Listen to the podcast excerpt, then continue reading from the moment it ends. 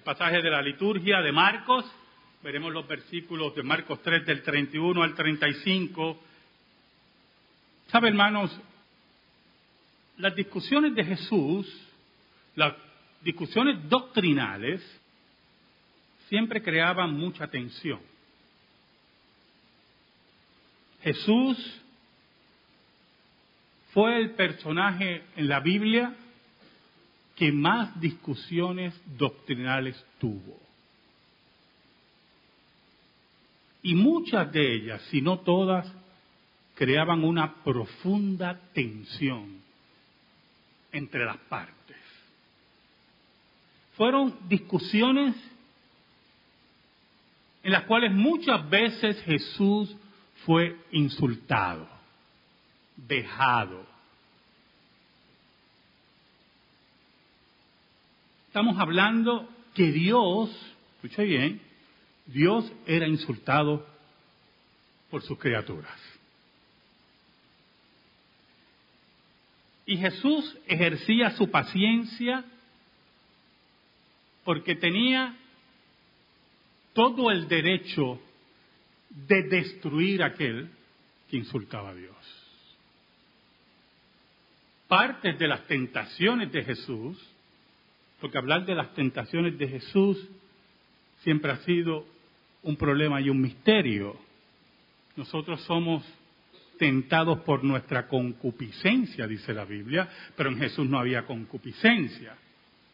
Por lo tanto, las tentaciones de Jesús eran igualmente de intensas, pero de otro renglón, que solamente pertenecían a Jesús. Y una de ellas era no destruir a los seres humanos que blasfemaban y violentaban el nombre de Dios en ese momento, porque la paga del pecado es muerte. En medio de esa discusión doctrinal, donde se estaba insultando a Jesús en estos pasajes, llega la familia de Jesús, sus madres y sus hermanos, a buscar al Maestro a interrumpir al maestro. Oramos. Señor bueno, qué bueno tú eres y qué malos somos nosotros. Tu misericordia, ¿quién la entenderá? Perdona nuestros pecados y en esta hora te pedimos, Señor, que nos escondas bajo la sombra de la cruz y que tu nombre sea glorificado. Llega el corazón de tu pueblo, de los tuyos, fortalece a tu iglesia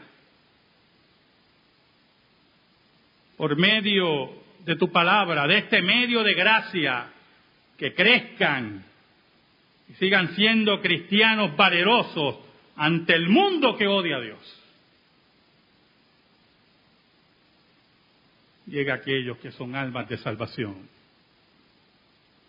para que con el poder del Espíritu Santo lleguen a los pies de Cristo.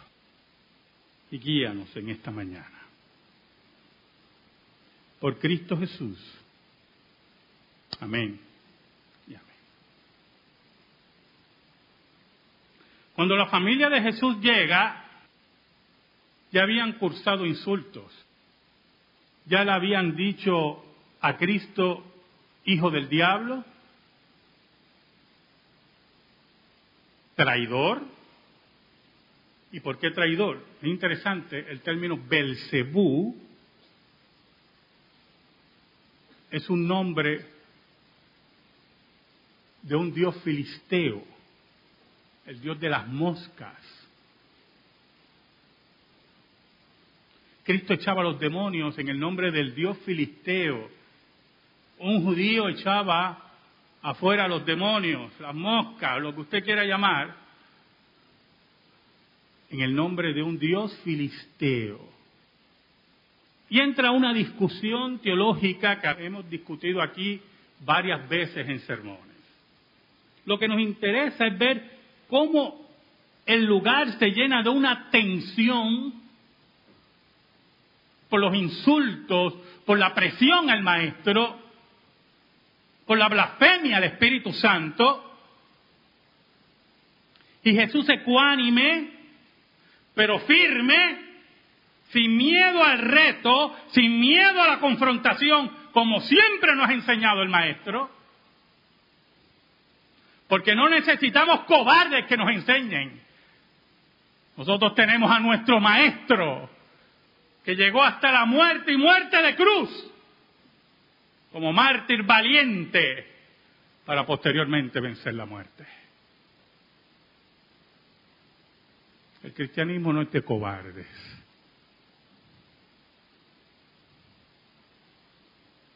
El cristianismo es de hombres y mujeres valientes, dispuestos a enfrentar la muerte por Jesús, dispuestos a enfrentar gobiernos por Jesús, dispuestos a enfrentar políticos por Jesús, dispuestos a enfrentar cualquier casa y hogar por Jesús. Oiga, y en medio de esa tensión, y en medio de esa discusión doctrinal, y en medio de esos insultos, llega la familia de Jesús. Llega María y llegan sus hermanos, hijos de María, salidos del vientre de María y hermanos de Jesús, o medios hermanos de Jesús. Ahora, nos preguntamos, y los comentaristas bíblicos se preguntan, ¿por qué María y los hermanos buscaban a Jesús? ¿Por qué María y sus hermanos insistían en interrumpir al maestro? Es un acto aparentemente muy pecaminoso. Porque si estamos claros, el versículo 21 y 22, y quiero que vaya conmigo a esos versículos, Reina Valera dice algo muy importante. Reina Valera nos da una información muy pertinente para esto. Marcos nos dice que cuando lo oyeron los suyos, vinieron para prenderle porque decía, está fuera de sí. El versículo 22 dice, pero los escribas que habían venido de Jerusalén decían que tenía Belcebú y que por el príncipe de los demonios echaba fuera los demonios. Había una tensión terrible y los suyos los de su casa. La construcción en griego, dicen los, los, intérpretes, que aparentemente se refiere a la familia de Jesús. A los de su casa, los suyos. Los hermanos que creían que Jesús estaba demente. El versículo 21 lo dice, porque decían, está fuera de sí ha perdido la chaveta. Este hermano de nosotros lo que nos hace pasar vergüenza. Vamos a buscarlo porque nuestra madre posiblemente está sufriendo. Y María, como buena madre al fin, accede también a sus hijos para buscar al maestro e interrumpirlo en su labor. Y no era la primera vez que María intervenía. De vez en cuando tenía esa costumbre en las bodas de Caná va donde Jesús le dice, mira, esta gente se le acabó el vino. Y Jesús le dice, mujer, ¿qué tienes conmigo? No ha llegado mi hora. Jesús tenía una línea de curso que hacer. Era el Dios soberano y sabía lo que tenía que hacer. En Jesús no había confusión de ninguna clase. Pero los que rodeaban a Jesús, esos sí estaban confundidos. Y sus hermanos creían que estaba loco. Oiga, en el versículo 31, por lo tanto podemos entender en ese versículo que venían a sacar a Jesús de la discusión, que venían a sacar a Jesús de la tensión que había. Vamos a sacar a nuestro hermano que está loco y mira, no está creando un problema aquí. Vamos a buscarlo, pero había una multitud rodeando a Jesús. Hace tiempo uno no veía que un loco lo siguiera tanta gente. Oiga, un loco que tenía palabras certeras, un hombre que, un, loco que tenía pensamientos lógicos, un hombre que ha hablado las palabras más grandes de la historia de la humanidad. ¿Qué clase de loco yo? Ojalá todos nuestros políticos sean locos. Todos los que dirigen este país sean locos como Jesús. Y en medio de la tensión doctrinal, en medio de la discusión, en medio de los insultos que recibe Jesús, como hijo de Satanás, como traidor, como amigo de Belcebú, dice el versículo 31, vienen después sus hermanos y su madre y quedándose afuera, enviaron a llamar. Posiblemente los hermanos ni querían que lo identificaran con él. La Biblia dice que los hermanos no creían en él, así literalmente. Sus hermanos no creían en él. Y, lo más seguro en el pensamiento bueno, no vamos a entrar, mira, hay mucha gente ahí, y, y ¿quién va a llamarlo? Tú lo vas a llamar. Tú vas yo me imagino hasta la discusión. Y uno dice, no, yo no voy a entrar ahí. Vamos a llamarlo, vamos a mandarlo a llamar, que él salga. A ver si resolvemos esto, que aquí está la cosa muy tensa. Oh, hermano, que siempre las, las cosas se, se, pongan tensa por la verdad y por la discusión de la verdad. ¿Oyó? Porque aquí no estamos en paz, aquí estamos en guerra. Y el Evangelio de Cristo es para valientes. Solo los valientes arrebatan el reino de Dios.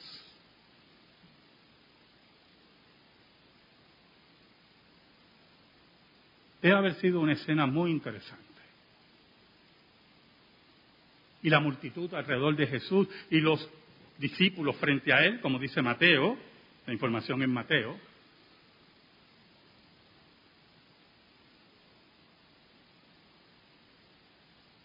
Y yo me imagino que el mensaje empieza de boca en boca, ¿verdad? No hay celulares, no hay nada más. Mira que está la mamá y los hermanos, que salga. Mira que está la mamá y los hermanos. Y llega donde Jesús. Mira el versículo 32. Y la gente que estaba sentada de rol de él le dijo, tu madre y tus hermanos están afuera y te buscan. Posiblemente la gente que está alrededor, incluyendo los discípulos, sentían la tensión. Y veían en la madre y los hermanos de Jesús una forma de disipar esa tensión. De quitarle el corcho a la botella que está a punto de explotar. Había un problema. Jesús no estaba allí para complacer a su madre ni a sus hermanos. Jesús estaba allí para cumplir su mandato de su Padre, para predicar la doctrina de su Padre, para afirmar que eres el Mesías, para afirmar que ha llegado un nuevo tiempo y una nueva relación con Dios, que ya no es por herencia de Abraham, de sangre, sino por herencia espiritual. Y era la gran oportunidad de Jesús de afirmar eso. Mira el versículo 33. Él le respondió diciendo, ¿quién es mi madre y mis hermanos? Yo me imagino la gente, pero, pero ¿qué pasó aquí? ¿De quiénes ustedes me están hablando? Usted mi madre y mis hermanos vienen a interrumpirme a mí, que estoy en los negocios de mi padre, como afirmó Cristo a los 12 años. Mi madre y mis hermanos vienen aquí a interrumpir la doctrina perfecta, la doctrina de Dios, la doctrina que viene del cielo, porque ellos están nerviosos y creen que estoy loco. De milagro no cae una bola de fuego sobre ellos. ¿Quiénes son mi madre y mis hermanos? ¿Quién es el gobierno de los Estados Unidos, el gobierno de Canadá, el gobierno de los enemigos de la iglesia. ¿Quiénes son que podrán contra la iglesia de Cristo? El imperio romano es un recuerdo histórico. Vaya Italia, yo fui a Italia. ¿Quiere ver el imperio romano? Vaya Italia. Para que vea las ruinas del imperio romano. Para que vea las catacumbas. Para que vea las tumbas de los emperadores. Sobre las cuales la iglesia de Cristo fue construida. ¿Quién es mi madre y mis hermanos? Es interesante porque entonces Jesucristo anuncia una nueva forma de relación. Es importante que entendamos ese versículo. Su madre y sus hermanos, judíos, herederos de Abraham, judíos que se creían con derechos legítimos, aunque le dieran las espaldas a Dios,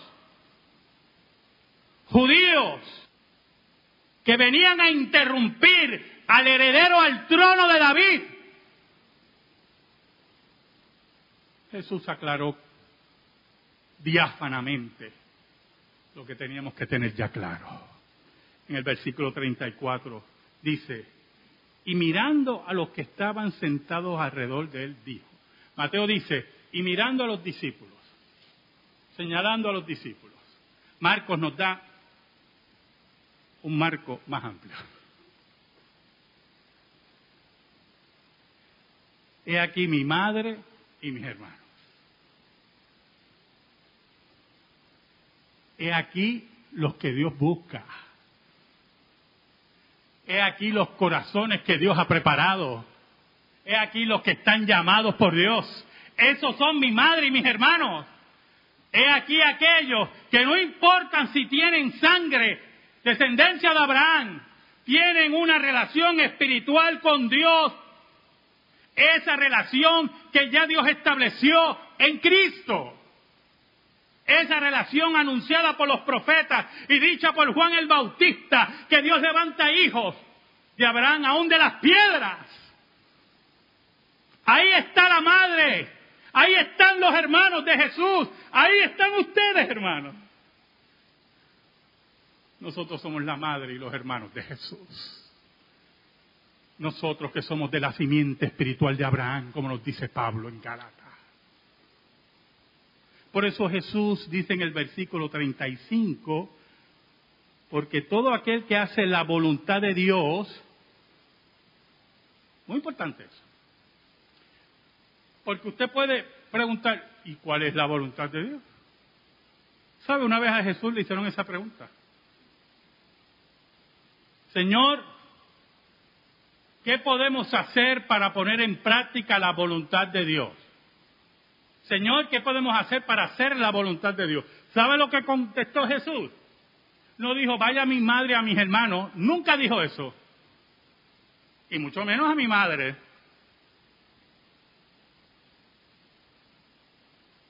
Roma, con sus inventos mariológicos y su idolatría, le ha quitado la gloria a Dios y a Jesús. Roma ha creado otro personaje que llama María, que no es el personaje que habla la Biblia. Roma con sus idolatrías mariológicas han hundido a Latinoamérica y a muchos países en la profunda idolatría y en la superstición más crasa